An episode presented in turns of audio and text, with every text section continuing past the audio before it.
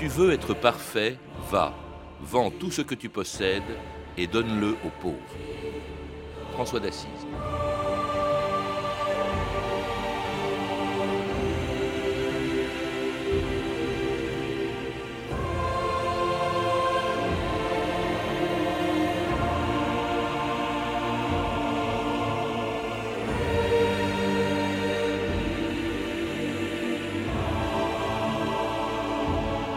2000 ans d'histoire.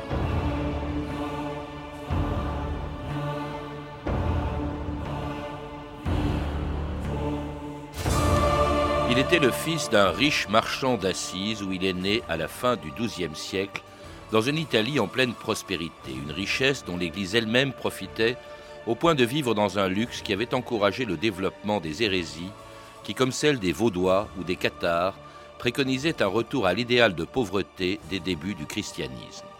Il en serait peut-être mort sans l'apparition de deux ordres créés pour lutter contre ces hérésies, les dominicains et les franciscains.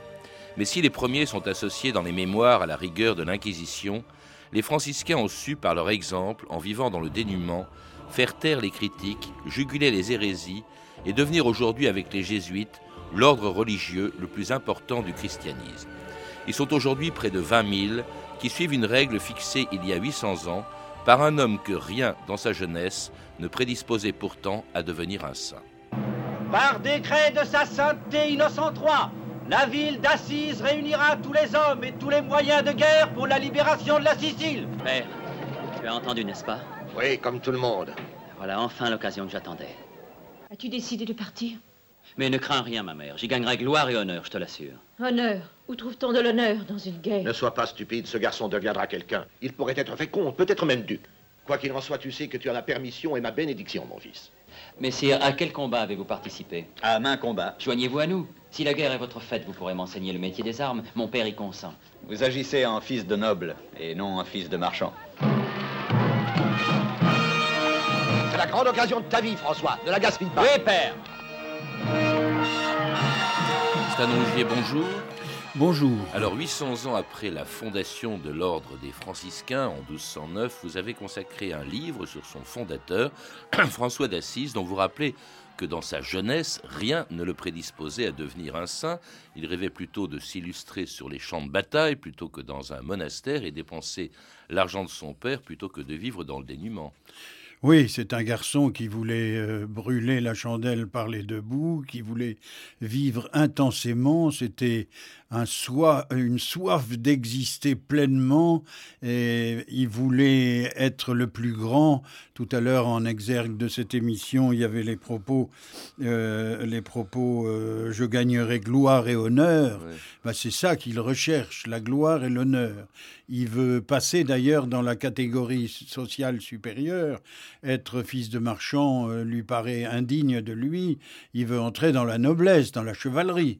Et ça, il ne peut le faire que par un exploit militaire. D'ailleurs, il participe à des, à des guerres contre la ville de, Pérouse. Euh, il est fait prisonnier. euh, il est finalement relâché. Et alors, en 1205, à 24 ans, voilà que brusquement tout change. Il se convertit en quelque sorte et il décide, alors que il avait fait la fête, alors que euh, il dépensait l'argent de son père, brusquement, il décide de vivre dans la pauvreté. Qu'est-ce qui s'est passé? Il y a plusieurs événements. Euh, Vous avez évoqué 1205, c'est la nuit de Spolète. Il est parti pour rejoindre euh, le chevalier de Brienne qui faisait la guerre dans le sud de l'Italie. Et là, il a une fièvre très forte et il délire. Et il a une vision dans son rêve, il entend une voix qui lui dit François, qu'est-ce qui vaut mieux servir? Est-ce que c'est le capitaine ou est-ce que c'est le chef de tous les capitaines? Et alors il vaut mieux servir le, le grand chef, c'est-à-dire Dieu. Eh bien, euh, retourne, rentre, rentre à Assise, ce combat n'est pas ton combat, n'est pas le tien. Et donc il y a là une série d'événements. Il y a la rencontre d'un chevalier qui est dépouillé de tout. Il va lui donner tout ce qu'il a. Il y a la rencontre d'un lépreux. Il va descendre de cheval et l'embrasser sur la bouche. Il- alors qu'il avait horreur de la, de la lèpre. Il en avait une peur panique Comme tout le monde à l'époque. comme tout le monde à l'époque. Et il y a aussi la rencontre d'un crucifix, un crucifix qui est de taille à peu près 2 mètres de haut. On en voit des représentations maintenant un peu partout. Un grand crucifix byzantin avec des yeux immenses. Et, il entend ce Christ qui lui dit Viens, François, répare mon église. C'est ce qu'il va faire d'ailleurs. Euh, il va réparer comme ça de deux églises. Il vit vraiment dans, dans la misère et une misère euh, que, qu'il partage avec quelques compagnons euh, qu'il rejoigne et avec lesquels il adopte en 1209 une règle de vie qui allait être plus tard celle des franciscains. Frère François, ne faudrait-il pas que nous songions à ce que sera notre règle? Demandons à Dieu d'être notre guide. Si tu veux être parfait, va vendre ce que tu possèdes et donne l'argent aux pauvres. Et puis suis-moi. Ne prends rien pour ton voyage, ni bâton, ni besace, ni pain, ni argent. Si quelqu'un veut venir avec moi, qu'il renonce à lui-même, qu'il se charge de sa croix et qu'il me suive. Ces trois versets seront notre guide. Ils seront notre vie et notre règle, mes frères, à la gloire de Dieu. Amen. Amen. Alors cette, cette règle, en fait, elle s'inspire, vous le dites, Stan Rougier, dans votre livre, essentiellement des évangiles. C'est un retour aux sources, en quelque sorte, que, propose euh, François d'Assise. Oui, c'est pleinement cela. Et à un moment donné, les cardinaux sont pas très très chauds pour voir cette règle. Et il y en a un, euh, le cardinal Colonna, un nom facile à retenir, qui dit Mais enfin, c'est absurde, cet homme ne demande rien d'autre que de vivre selon l'Évangile. Si on ne lui en donne pas la possibilité, qu'est-ce que ça veut dire? C'est une offense faite à Jésus-Christ. Moi, je voudrais souligner aussi que cette règle correspond au tempérament de François, qui veut aller comme dans un mouvement de balancier, exactement à l'opposé de tout ce qu'étaient ses désirs précédents. Il cherchait la gloire et l'honneur, il va vers l'humilité, il cherchait la richesse, il va vers l'extrême dénuement, bref, tout ce qu'il avait euh, tenu séparé de son bien-aimé Jésus-Christ, eh bien, euh, il, le balaye. Ça se comprend très bien, c'est un grand amoureux, François. Il est tombé amoureux dingue de Jésus-Christ, il veut le suivre pas à pas, ne faire qu'un avec lui, et toute sa vie a été une suite de Jésus-Christ. Alors, vous, vous, le, vous le rappelez aussi, euh, si justement un certain nombre d'autorités religieuses se méfient de lui, c'est qu'elle ne vivait pas comme il le préconisait. Il faut rappeler qu'elle est l'Église, que l'Église de l'époque est extraordinairement riche. Même les, moines euh, qui préconisent la pauvreté, ce ne sont pas des moines, hein, les franciscains. Ce ne seront pas des moines parce que l'ordre n'existe pas encore. Mais euh, ils préconisent la pauvreté, mais ils sont collectivement extrêmement riches. L'Église vit dans un luxe considérable à l'époque, oui, c'est-à-dire c'était un luxe collectif. Mettons, les monastères possédaient beaucoup de choses. Oui, mais les monastères, mais les évêques, c'était un, ah, c'est autre chose, un, luxe euh, Ah oui, mais il y, a des gens qui se faisaient euh, muter dans l'épiscopat avec du piston et avec de l'argent. Et, et, de là, euh, avec le pouvoir qu'ils obtenaient étant évêques, ils pouvaient lever une armée et, piller des monastères. C'était assez pittoresque. C'est pour ça d'ailleurs qu'on se méfie de, François d'Assise, c'est parce qu'il préconise exactement l'inverse. Euh, ses disciples vivent de la mendicité, il, de la mendicité, ils renoncent à tous les biens possibles et imaginables.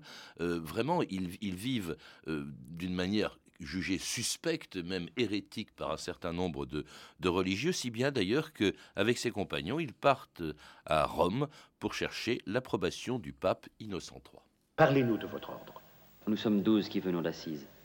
Ce que nous sollicitons par cette simple règle, c'est la permission de mener notre vie dans l'humilité, conformément aux évangiles.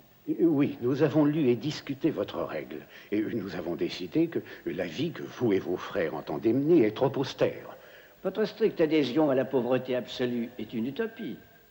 Pour maintenir un ordre, il faut avoir des biens immobiliers.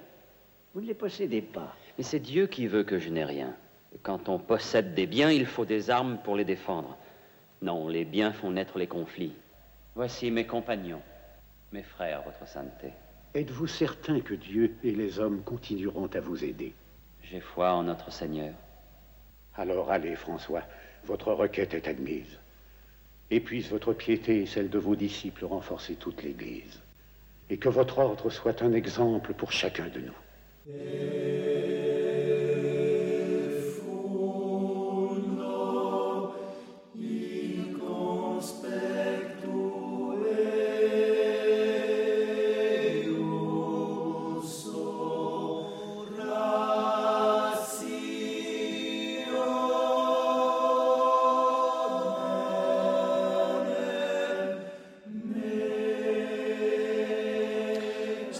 Franciscain. Un exemple, on entendu dans le dans l'extrait le, de film tout à l'heure, c'est un peu ce que cherche en fait Innocent III. Il faut aussi rappeler dans quel contexte se trouve son, son église, euh, qui est déchirée, menacée de l'intérieur même d'ailleurs par tous ceux qui contestent sa richesse.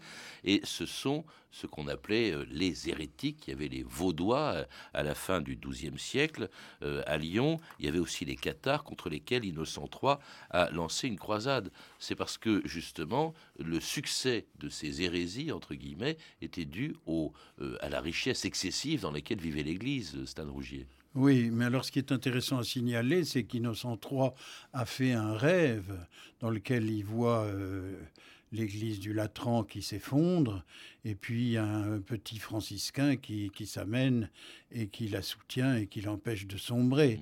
Et je crois que ce rêve a, beaucoup compté dans la démarche d'Innocent qui a accueilli François et qui lui a dit Va et fais tout ce que le Seigneur va t'inspirer. À, l'époque, il faut le rappeler, ce que va chercher François d'Assise à Rome, c'est pas une reconnaissance officielle de son ordre, elle viendra plus tard, c'est simplement une reconnaissance verbale. Mais euh, à l'époque, justement, Innocent III a besoin de ce qu'on appelait les ordres mendiants, c'est-à-dire les dominicains et les franciscains, ou ce qui s'appellera plus tard les franciscains, à l'époque c'était les frères mineurs, il en a besoin justement pour euh, euh, redonner un peu euh, rendre l'Église à sa vocation première, pour contrer les reproches qui, lui sont faits. Oui, il est très inquiet. Il dit à un moment donné que la barque de Pierre est, sur le point de couler s'il n'arrive pas un événement. Cet mmh. événement, c'est l'avenue de François. Il y a autre chose. Hein. Il faut rappeler que le même Innocent III qui reconnaît euh, les franciscains, euh, c'est celui qui va partir en croisade euh, contre les albigeois, c'est-à-dire contre les cathares. Oui, oui, oui. Hein. Oui, alors à la, violence, justement, à la répression de ces hérésies par la violence, il préfère aussi, enfin il adjoint aussi justement le, les franciscains, ce qui s'appellera les, les franciscains, c'est ces frères mineurs. Alors ces frères mineurs, c'est par l'exemple qu'ils vont essayer de contrer ces, ces hérésies, et la vie qu'ils mènent, et que par l'exemple de François d'Assise ils vont mener, est assez austère. Hein. Je disais tout à l'heure, on se dépouille de tout, on refuse toute forme de propriété. On l'a entendu, ça c'est quand même un discours plutôt rare dans, dans, dans l'Église. Oui, mais ce qui est intéressant, c'est que ça leur enlève pas la joie, ça la leur donne. Voilà des gens qui ne sont accrochés à rien, sinon à l'amour du Christ et à l'amour les uns pour les autres. Donc dans ces communautés régnait une joie immense, la joie d'être ensemble, la joie de se retrouver. J'ai vécu cela, moi, avec des franciscains, notamment près Vous êtes prêtre, mais pas franciscain, je le rappelle. Voilà, vous connaissez très bien les franciscains. Tout à fait. Je mm. suis prêtre depuis 48 ans maintenant. Mm et surtout prédicateur et conférencier. Euh, je voudrais insister aussi sur le tempérament de François qui a fait qu'il a été suivi, parce qu'au fond, c'est sa manière d'être qui a été contagieuse. Et, c'est un homme qui a euh, la spontanéité joyeuse des enfants, mais qui a aussi euh, le sens de l'ascèse et de l'exigence et du renoncement. Il est humble, mais il se s'est investi d'une grande mission. C'est un homme très complet. C'est un homme vraiment étonnant parce que il est parti donc à partir d'un goût de vivre effréné, d'un désir de l'absolu, d'un désir de grandeur, et là il va dans la plus grande petitesse parce que il aime Jésus-Christ et qu'il veut le suivre comme je le disais tout à l'heure, le plus près possible. D'où le nom de frère mineur, hein, c'est l'humilité, d'où l'habit aussi. D'ailleurs, souvent François prêchait nu, hein, euh, et, quand ils étaient habillés, les franciscains euh, sont avec une, une tunique de bure, avec euh, une corde en guise de ceinture. D'ailleurs, c'est leur nom, le nom qu'on leur donne aussi sur les cordeliers, je crois. Bon, prêcher nu, il faut pas exagérer. Il l'a fait simplement une fois torse nu parce qu'il voulait parler de l'humilité et il voulait faire comprendre. Et là, il a un talent assez particulier qui est celui, disons, de jongleur et qui veut euh, illustrer son discours par des choses très très concrètes. Et un discours qui s'adresse à tout le monde, qui s'adresse, vous le disiez, aux enfants. C'est d'ailleurs lui, je crois, qui est à l'origine de la crèche, hein, euh, pour qu'ils comprennent mieux, au fond, le, la nativité, aux enfants et même aux animaux. Bonjour. Bonjour, Père François. Bonjour, Père François. Je veux vous remercier de m'avoir demandé de bénir vos animaux. J'attendais ce jour avec joie. Vous savez, les animaux de la terre sont aimés de notre Seigneur tout particulièrement. Ils nous aident à travailler, ils nous transportent, gardent nos maisons la nuit, et mieux que tout, nous apportent la joie et les rires. Il ne faut jamais oublier le rire, hein, même quand vous serez devenus de grands enfants comme moi. bon, je vais les bénir et retourner à mes tâches. Tiens, bonjour mon frère Vaux. bonjour ma sœur Trouille.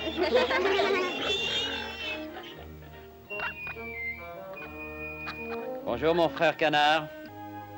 Ça, c'est, euh, je ne sais pas si c'est de la légende, mais c'était l'aspect le plus connu, c'est, quand il parlait aux, oiseaux euh, ou aux animaux, mon frère, ma soeur, etc. Est-ce que c'est, c'est authentique, ça, Stan Rougier, ou ça fait partie de la légende? C'est une légende, mais qui donne un peu le sens de ce qu'il était dans sa personnalité. C'est quelqu'un qui voyait dans la création la trace de son créateur. Et donc un peu comme un amoureux qui rencontre euh, le gant d'une jeune fille dont il est très amoureux, et il pense à elle parce qu'il a vu ce gant. Donc euh, Dieu a laissé sa trace dans le soleil, dans la lune, dans les étoiles et dans les animaux. Et donc euh, François se sent en proximité avec son Créateur lorsqu'il voit un reflet de la création. C'est presque de l'animisme. Ah non, faut pas exagérer, mais ça peut rejoindre des aspects importants de l'hindouisme. Lorsque l'hindouisme dit Dieu pèse dans la pierre, Dieu respire dans l'animal, Dieu pousse dans la plante, Dieu pense dans l'homme, ça rejoint cela. Bien sûr, c'est pourquoi d'ailleurs les hindous aiment tellement François. Moi, je me trouvais à Assise en octobre 86 lorsque le pape avait convoqué des représentants de toutes les religions pour prier ensemble. Et j'ai rencontré là des bouddhistes, des hindous, etc. Et tous me disaient combien ils aimaient François d'Assise et ils le rejoignaient totalement par les écrits de leur fondateur. Mais de son vivant, il, y avait un, il avait un succès considérable. ils sont partis à 12, ils étaient déjà 2 ou 3 000 euh, au, moment de, sa mort. Euh, il y avait également, il faut le rappeler, des femmes qui l'ont suivi. Il y a euh, cette fameuse Claire qui a donné l'ordre des, des, clarisses. des, clarisses, enfin ce qu'on appelait à l'époque les pauvres dames. Oui, tout à fait. Moi, j'ai reçu une lettre un jour d'une jeune fille qui me disait j'étais athée, je me fichais complètement de la religion. Et puis, je suis rentré dans une salle de cinéma parce qu'il pleuvait et que le titre était François ou les chemins du soleil. Et je me suis demandé qui était ce François. J'ai cherché dans le dictionnaire et elle s'est convertie au christianisme et elle est devenue Clarisse. Mmh. Et je crois que les, les religieuses Clarisse euh, ont beaucoup l'esprit franciscain. Moi, j'ai beaucoup correspondu avec des Clarisses, et euh, peut-être une centaine, et elles m'ont donné chacune un portrait de François qui était très émouvant. Mais je crois qu'il ne faut pas exagérer et romancer sur la relation François et Claire.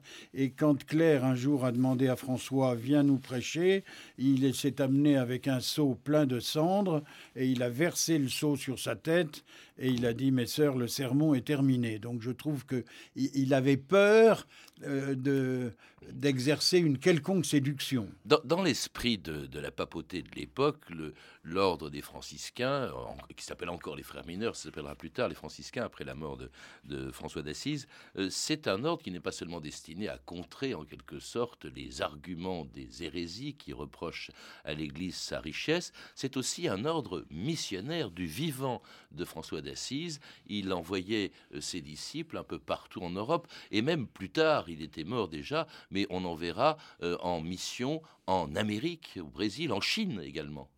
Oui, c'est pour ça d'ailleurs que les missionnaire. C'est pour ça que les cardinaux sont pas très chauds pour qu'il y ait de la pauvreté, parce qu'ils se disent euh, ils ont besoin de livres, ils ont besoin de librairies, ils ont besoin de choses pour voyager, donc la pauvreté va les empêcher d'être apôtres.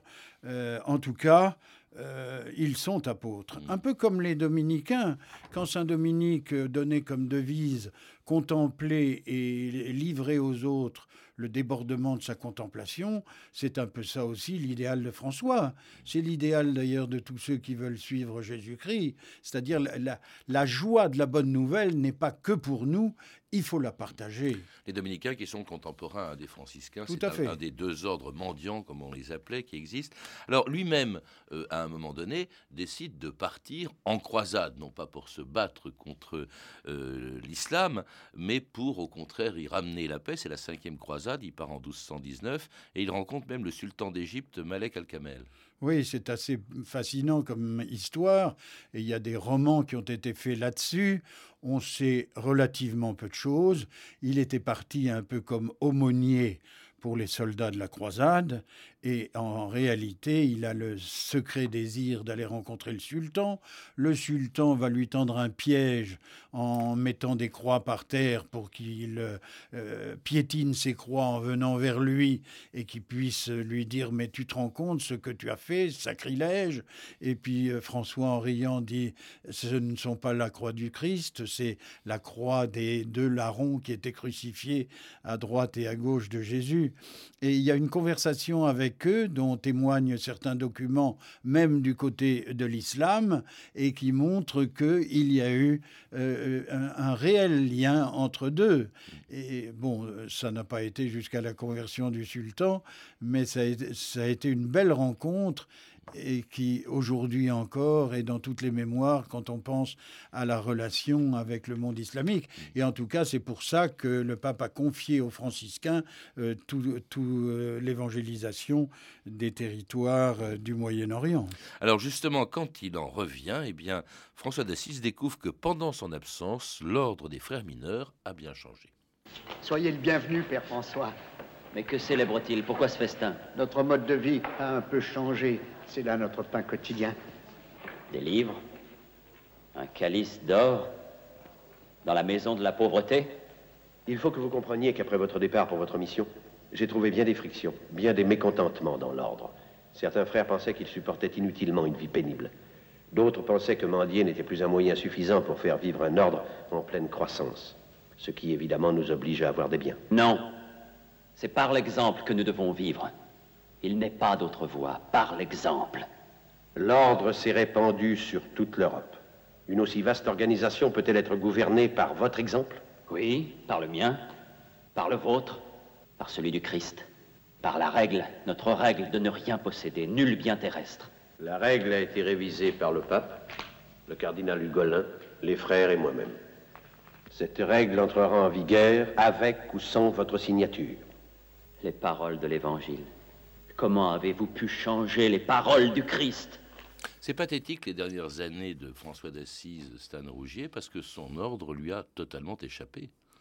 Oui, euh, il a laissé les choses se faire parce qu'il ne voulait pas exercer de pouvoir et donc euh, il s'est effacé, mais il en a souffert terriblement parce mmh. qu'effectivement cette euh, petite communauté était son œuvre, c'était son enfant, et il ne s'y retrouvait plus. Mais est-ce qu'elle pouvait effectivement vivre comme ça, sans aucune espèce de propriété, sans rien? Est-ce que, au fond, c'était pas sa pente naturelle à cet ordre de devenir un peu comme les autres? Oui, oui, c'était. Enfin, c'est comme ça, en tout cas, que les événements se sont passés. François en a souffert, mais peut-être les choses ne pouvaient pas se dérouler autrement. Euh, c'est sûr que c'est assez étonnant de voir ce phénomène de bascule qui est dû euh, à un certain frère Élie qui avait une autre conception des choses. Mais j'aimerais vous lire l'un des petits passages des lois Leclerc qui dit ceci. La première règle laissait à ces hommes une très grande liberté. Les uns s'adonnaient plus volontiers à la prière, les autres étaient des prédicateurs itinérants, certains vivaient en tâcherons ou en infirmiers, d'autres en pèlerins. La plus grande diversité de comportements et d'occupations régnait dans la communauté primitive à tel point qu'on n'a pas manqué d'en relever le caractère tant soit peu anarchique. Donc c'est pas étonnant si euh, ça fusait un peu dans tous les sens et au fond ceux qui l'ont emporté c'est ceux qui allaient dans le sens le plus commun, c'est-à-dire il nous faut des biens, il nous faut une stabilité, il nous faut quelque chose de solide. Alors il meurt en 1226, il est canonisé deux ans plus tard par le pape Grégoire IX, enterré aussi dans cette magnifique basilique, une des plus belles du christianisme, qui a fait d'ailleurs, qui est le centre d'Assise euh, aujourd'hui, peinte par Giotto. Hein. C'est assez, assez extraordinaire justement cette inspiration euh, qu'il a continué à entretenir jusqu'à jusqu'à aujourd'hui. C'était Malraux, vous le rappelez, qui disait, qui parlait lui en disant le dernier géant de la sainteté. Il y eut d'autres saints après lui, mais aucun qui ait, par la seule puissance spirituelle, révolutionné le monde occidental et transformé la civilisation comme il l'a fait, au point d'avoir inspiré un art radicalement nouveau. Vous avez lu aussi les propos de Clémenceau disant J'aurais bien voulu avoir une goutte du sang de François d'Assise. Oui, ça c'est assez extraordinaire parce qu'à la fin de, ce livre, justement, il y a une quantité de citations d'hommes qui n'étaient pas nécessairement, dans le cas de Clémenceau, euh, plutôt, euh, plutôt hostiles, hein, euh, enfin plutôt anticléricaux. Hein. Ernest Renan qui dit On peut dire que depuis Jésus, François d'Assise a été le seul parfait chrétien. Puis il y a une très belle phrase aussi, un très beau poème de Rilke qui, euh, qui dit Et pourquoi les pauvres qui n'ont que leur espoir pour les guider ne voient-ils plus au loin son fanal dans la nuit? Que ne se lève-t-il dans leur crépuscule, lui, l'étoile du soir de la grande pauvreté? Ce qui est extraordinaire, c'est qu'il est mort quand même depuis 800 ans, et son message, en fait, euh, il reste très, très actuel, Stan Rougier. Y compris Lénine, à qui on prête ces mots sur son lit de mort, je me suis peut-être trompé, plus qu'une révolution, le monde avait besoin d'une douzaine de François d'Assise. C'est un cas particulier quand même dans l'histoire de l'Église. Ah, complètement. Complètement, mais il n'est pas dit que dans huit siècles, on n'en dira pas autant de Jean-Paul II. Même sa conception, par exemple, de la, de la propriété, euh, c'est vraiment pratiquement, c'est presque du communisme. Oui, c'est très très étonnant. C'est si on pouvait euh, mieux connaître cet homme, je crois qu'il y aurait des choses qui se transformeraient, notamment chez les jeunes, qui ressemblent beaucoup à François, leur soif d'absolu, leur soif d'une vie intense, de vivre le plus intensément possible. Euh, s'ils connaissaient cette vie, je crois que les choses pourraient changer et il n'aurait pas besoin de s'adonner à, des drogues. Moi, je me souviens, euh, lorsque je suis parti en autostop en Inde et que j'ai rencontré l'évêque de New Delhi et que j'ai vu dans des hôpitaux des quantités de drogués, l'évêque de Delhi me disait, si vous aviez osé parler de François d'Assise à vos jeunes, il n'en serait pas là. Et, peut-être c'est là que j'ai commencé à m'intéresser à François. Parce que quand j'étais jeune, je ne connaissais de lui que des clichés. C'est-à-dire, justement, euh, il tend la main à un loup, etc. Il est l'ami des, oiseaux et des petites fleurs. C'est pas que ça, François. Mm. C'est aussi quand même un homme qui a montré le chemin de l'amour total, du pardon, de la miséricorde et de l'acceptation de l'autre dans sa différence. Et un ordre créé 800 ans qui est actuellement le deuxième ordre religieux du christianisme. Merci, euh, Père Stan Rougier. Je rappelle que vous êtes l'auteur de Saint François d'Assise ou La puissance de l'amour, réédité chez Albin Michel dans la collection de poche Espace Libre. Je signale également l'exposition Giotto, François l'humilité radieuse, qui a lieu au Val-de-Grâce à Paris dans le 5e arrondissement jusqu'au 11 mai prochain. Vous avez pu entendre des extraits du film Saint François d'Assise de Michael Curtis, disponible en DVD aux éditions 20th Century Fox. Vous pouvez retrouver toutes ces références par téléphone au 32 30, 34 centimes la minute ou sur le site franceinter.com. C'était 2000 ans d'histoire à la technique euh, Jean-Philippe Jeanne et Dofar Guérid, documentation Emmanuel Fournier, Clarisse, le gardien, et Franck Olivard, une réalisation de Anne Kobilac. Demain, changement de programme à la place du sujet prévu sur la NRF, nous vous proposons une nouvelle diffusion de l'émission sur le marché noir pendant l'occupation.